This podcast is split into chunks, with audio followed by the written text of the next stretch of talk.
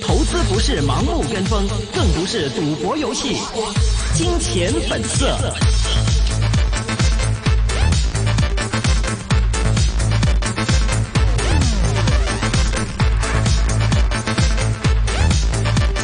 好的，欢迎各位呢是回来继续收听啊，我们一线金网的金钱本色环节了。提醒各位听众呢，这是一个个人意见节目，嘉宾和主持人的意见呢都是供大家来参考的。今天呢，在直播室里呢有资深金融界人士邓伟基先生啊，还有这个明正啊，还有我徐阳。我们接下来请到嘉宾是一方资本高级分析师关博文 Dennis。Hello，Dennis。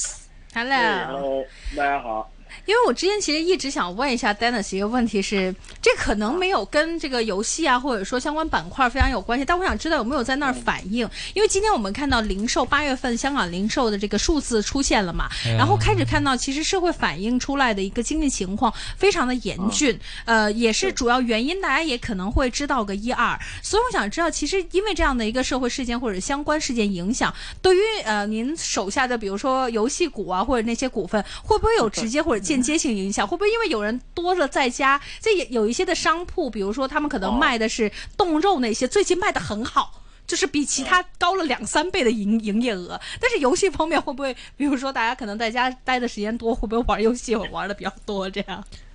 这个冻冻肉我不熟啊。啊，对，我对我只看 tech，嗯，但是我自己日常去超市的话，这个猪肉确实挺贵的。哦，对，是，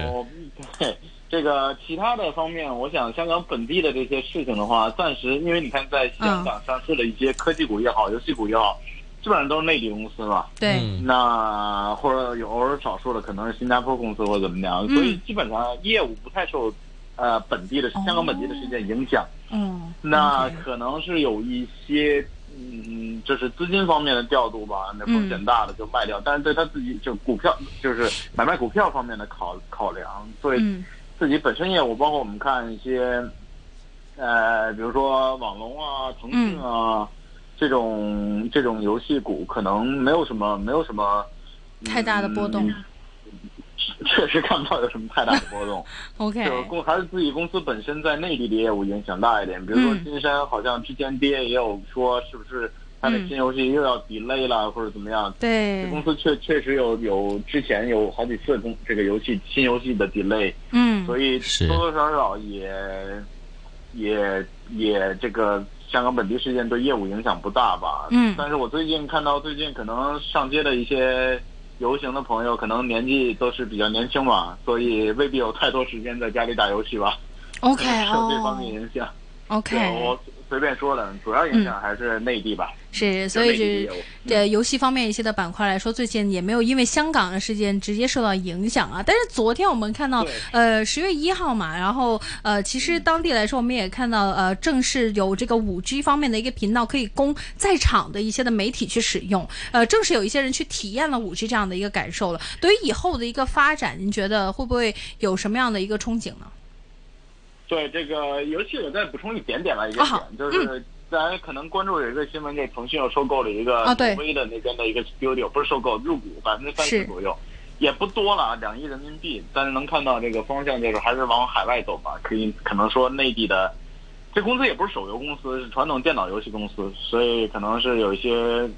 内地发展可能有一些压力吧，尽量往海外扩张吧。这应该是一个大的趋势。那说到五 G 这块儿，我正巧我周一才见到一个这个。一个香港的上市公司，就五 G 相关上市公司的一个管理层，稍微聊了聊，现在在内地的一个进展怎么样啊？就是整体的五 G 进展是不是快了，还是怎么样？那我们聊到的基本上就是跟可能跟大家想的也差不多，就是自从这个共建共享、联通、电信共建共享以来，嗯，这个速度确实有加快。那周期有可能就是整个整个这个五 G 建设周期是压短了，目前来看是压短了。然后总的投资额，基站方面的总投资额会有一定的。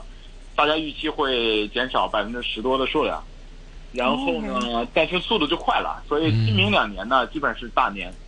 哦。然后呢，五 G 一开始上来的话呢，他们那边也也看目前能看到的业界的发展方向，主要还是那个 eMBB，就是说白了就是宽带。嗯是。大家大家之前可能觉得是看视频啊、打游戏啊之类的，但是他们也分享了一些那个 To B 的，就是 business 用的这个方案，就是。呃，这个视频通话呀、语音通话呀，然后呃，大家关注 consumer 关注比较多的是下载速度，就是你把内容下载到自己的手机里的速度。但是呢，这个五 G 出来之后呢，呃，上传的速度也快很多。那所以现在大家可能看这个视频，可能可能大家打那个呃 FaceTime 啊，或者微信的视频通话呀，看到对方都是很。低分辨率的那图像会很低分辨率，那五 G 来了之后呢，这个他们会觉得这个就就基本上高清四 K 是吗？呃，也也也不是高清四 K，高清四 K 基本上还是还是一个 download，就是 download 的下下载的带宽，upload 的就会今后会好很多。所以你视频双方又要 upload 又要 download，就把自己 upload，然后把对方的那图像 download。那现在瓶颈就是 upload 的这个速度，就是你把自己的图像。这个语音 upload 比较有瓶颈，五 G 来之后，呃，瓶颈就小一点。但是目前看到只能看到这个，其他的一些像电动车呀、自动驾驶啊，呃，甚至一些工业的东西啊，暂时还没有看到。那个可能还要再等一等。目前来看呢，就是整体周期呃变短，然后投资加速，未来一两年是比较好的一个一个一个年景吧。是。然后五 G 这块，五 G 这块也是这华为也。也前两天我也关注到，他们就官方又说了，其实我看他们年中报的时候也提到过，就是说找漏洞嘛，每个部门找漏洞，那个呃这个这个呃通讯业务找漏洞，手机业务找漏洞，企业业务找漏洞。那所谓的漏漏洞呢，其实就是说呃依赖美国的程度。他们中报的时候已经说过一次，然后最近又正式又又官方说了一次，就是基站五 G 的基站已经有啊基本不依赖美国了这样。嗯，那我个人感觉应该是成本会上来，上来可能也不太多，因为有一些零部件他们采取另外的一种方，有一些芯片他们采取另外的一种方式来去做。嗯，那比如说最之前最依赖美国的赛灵思的那颗 FPGA，现在不需要这一颗了，都用自己设计的专用的芯片，叫 ASIC ASIC，就华为自海思自己设计的芯片，嗯嗯，就基本上就能替代了，只不过成本会上来，效果应该是差不多。所以通过这种替代方式，包括射频芯片，可能以前用美国、欧洲的，现在可能多一些欧洲和日本的，对的的一些替代方案。所以在如果这块解决的话，完全不依赖美国的话，你除非说你芯片可能还是要到台积电那边代工，但是这都是间接的嘛，是美国的盟友，啊，有一些欧洲的欧洲的芯片，但是完全就是依赖美国本土的，基本上消失掉。我们觉得这个就对内地的这个设内地的这个。运营商也是比较大的一个一个解脱，就未来交货的压力可能就不会像以前被美国卡着脖子那么压力那么大了，所以也是一个比较对国内是一个比较强心剂吧，这样一个，所以我觉得速度应该会就五 G 的这个建设速度应该会嗯看起来挺乐观的。嗯嗯刚刚其实短短呃很短的，我们就说了一下腾讯方面的一个扩张海外游戏版图，就入主这个挪威方面游戏开发商。其实这样的一个入主来说的话，因为我们看到这样的一个入主，在未来的多长时间之内，其实它会有一些的，我们看到呃业绩方面的一个提振，真的显现出来呢。呃，其实它这就嗯。入股这家公司应该不会有太大的这个业绩方面的帮助，因为整个整个才两亿人民币的一个一个一个入股的额，是公司才价值九个亿人民币啊，人民币九九亿十亿人民币左右，非常小。他们公司的这个 studio 的这个自己 hold 的 IP 呢也不多，呃，我记得是有一两三款比较著名的，也都是也都是平台就只是 Windows，就就只是 PC 在 PC 上面买，所以。帮助应该不是太大，呃，不像你说前几年三五年前收购那个 Supercell 呢，是花了一百亿美金去收购 Supercell，那次是比较的有意义意义。第一方面就是游戏本身就帮他赚赚钱，帮腾讯赚钱。然后第二方面呢，就是我最近我因为我自己玩游戏嘛，我最近看到有很多很多的这个。呃，以这个 Supercell 的名义或者其他的，比如说他就是之前入股美国 E 呃法国 EB 的这些名义去搞一些这个电竞，那也是另外一种，因因为他们自己的游戏 title 都是全球最火的 title，所以去搞一些争取搞一些电竞来来变现吧。我觉得未我自己感觉未来的这个电竞的这个变现的潜力还是蛮大的，因为你也可以看到现在基本上男孩女孩都看。那传统的体育赛事，你对标奥运会、世界杯这种，啊，还是男男生为主多一点。那我觉得数量也会也是超过这些传统体育赛事，所以我自己觉得慢慢的变现吧，嗯，前景还是挺乐观的。所以我觉得腾讯，因为因为电竞这东西本身也是一个全球性的，你像中德美韩这些日本这些国家都是全球性的一个一个游戏，不会说一个 localized 的去去去玩。虽然也有潜力了，也市场也大了，但是全球都比较好。所以我觉得腾讯未来还是多收一些海外的这些，或者多入股一些海外的这些东西，或者合作。去就多搞一些这个全球性的这个电竞的活动，嗯嗯，帮助才是大一点的。就单就这一笔的入股来讲，我自己感觉嗯还好吧，不会对短期业绩有太大的帮助。嗯嗯嗯嗯，OK，呃，其实上个星期来说，有一很多听众关心到这个 WeWork 方面的一个发展，因为之前呃最新来说，我们看到 WeWork 方面宣布撤回它的招股书，暂呃暂时呃暂停它的这个 IPO 的一个计划。那么其实，在一个 WeWork 这样的一家公司背后，其实我们可以看到怎怎么样的一个经济现况？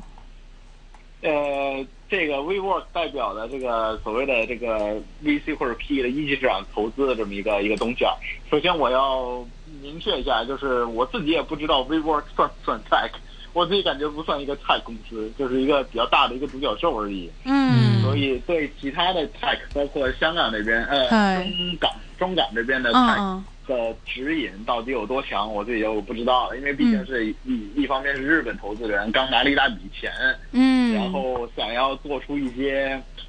他自己说第二个阿里嘛，想要做出这么一个一个一个一个一个。好看的东西出来，嗯，然后呢，又又是一个美国公司要在美国上市，这是第一。呃，第二的话，我觉得除除了这个之外，我目前看到的，呃。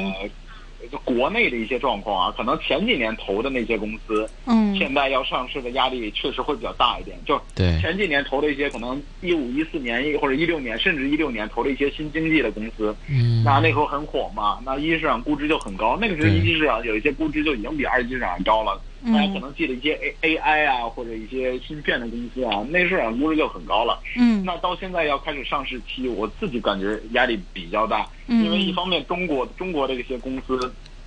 出路在哪里啊？去去路在哪里？你去美国，现在又又在搞这个 delisting，对不对？这个这个美国总统一句话，不知道又搞出什么。哪怕他真的不 delisting，你新的上市、新上市的这些公司，嗯，也也有一定的投资。你不光说你自己，投资人也有一定的 concern。你上了之后，过两年要 delist，这怎么回事？然后上港股的话，港股自己本身大家也看到这个，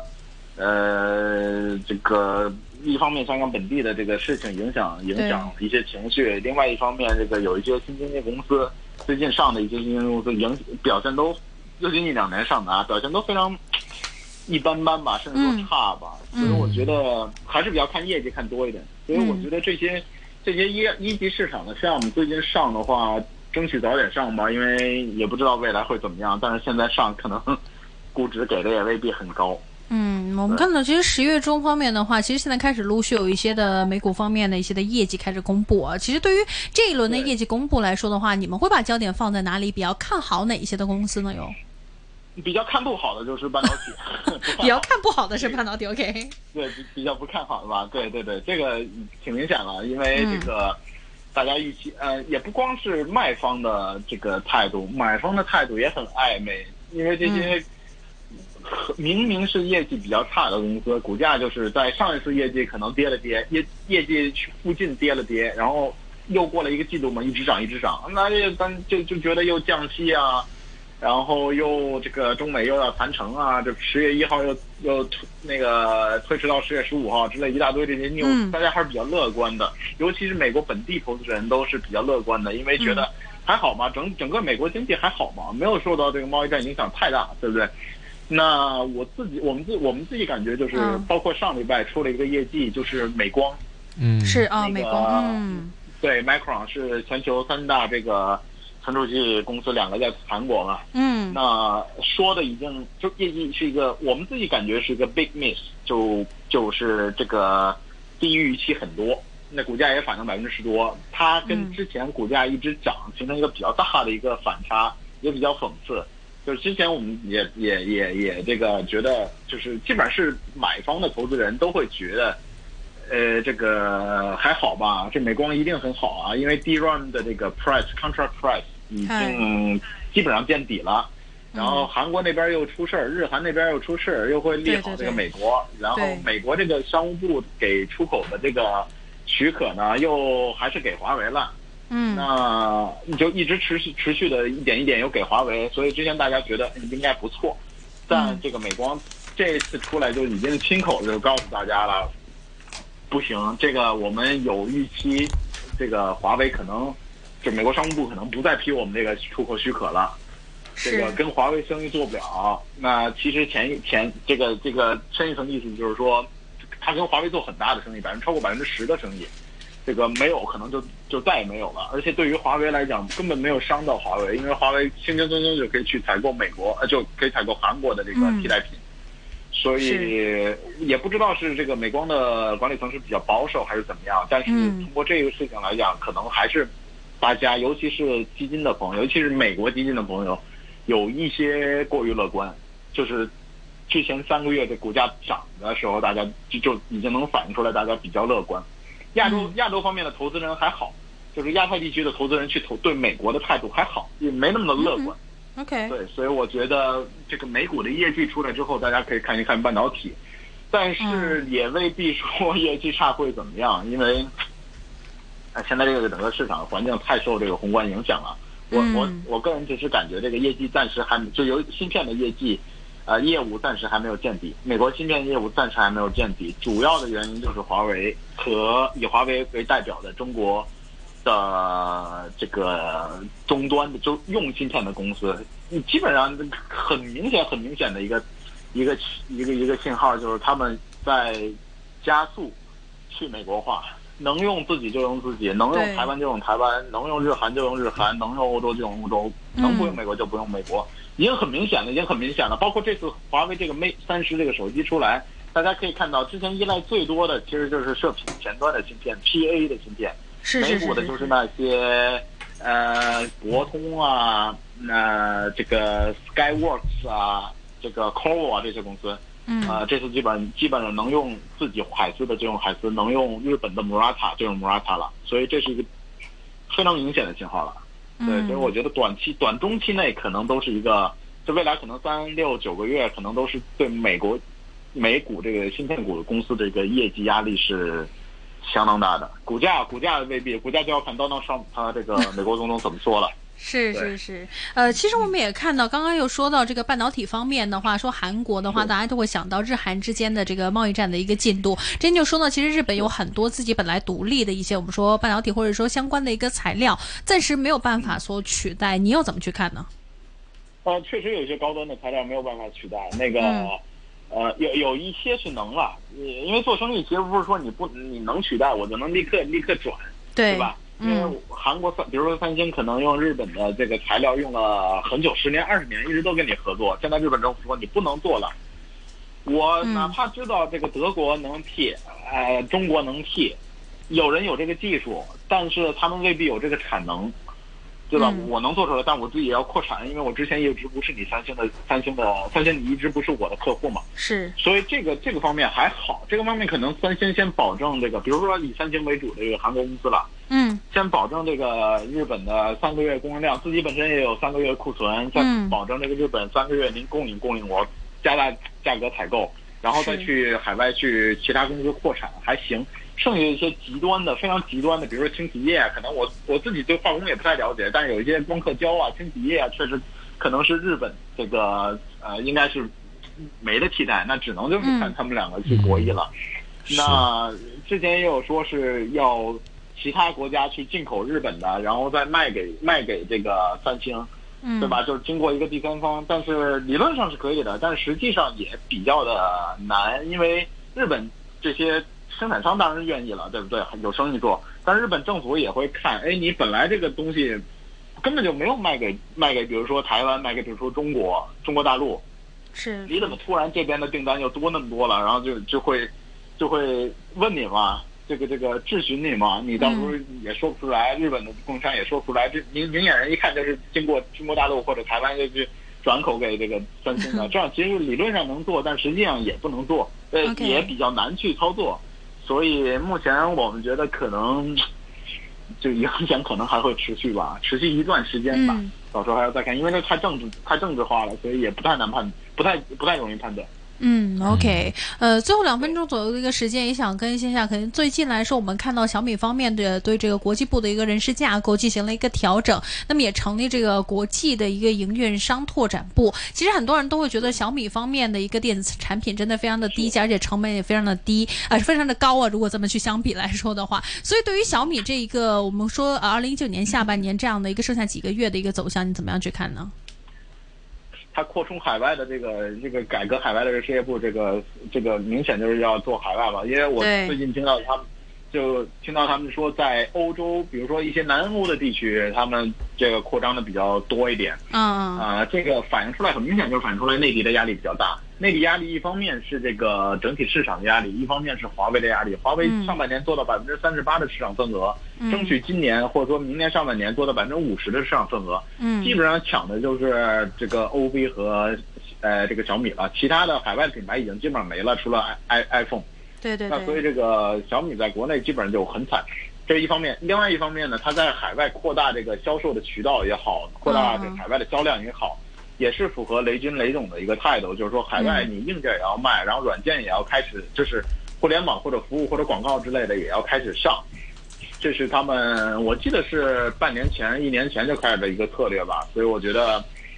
嗯，压力压力蛮大的，因为这个华为消失去的 share，目前你看可能就是。小米跟三星在争吧，但是三星的这个品牌优势还是不错的，所以走一步看一步吧。目前能看清的可能就是国内的压力稍微大一点。